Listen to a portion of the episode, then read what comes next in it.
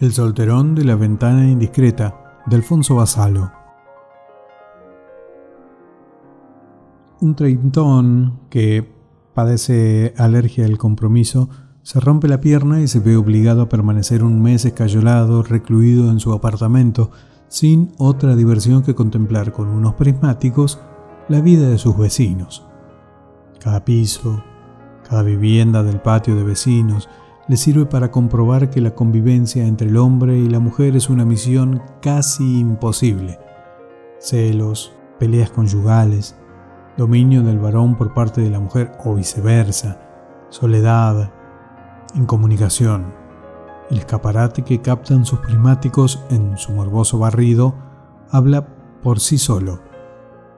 El descubrimiento hace secretamente feliz al solterón, porque le proporciona argumentos frente a los requerimientos de boda de su novia. El silogismo es impecable. Hombres y mujeres no se entienden. Lo que empezó como amor suele terminar en odio o indiferencia, ergo, el matrimonio es una utopía. El colmo de la satisfacción llega cuando el solterón ve con sus propios ojos la conclusión siniestramente lógica de todo lo anterior. Un viajante de comercio mata a su legítima, la parte en trocitos con una sierra y entierra los restos en el jardín del patio. La ventana indiscreta no solo es una de las más logradas pelis de Alfred Hitchcock, reto a quien no la haya visto que aguante sin sobresaltos los últimos 10 minutos, sino también una despiadada sátira sobre el matrimonio.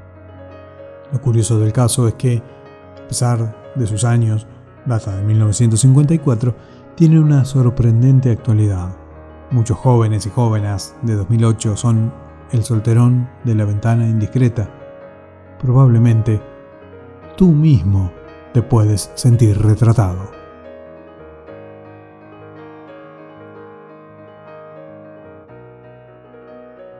Publicado en el libro Pijama para dos de Alfonso Basalo, El solterón de la ventana indiscreta,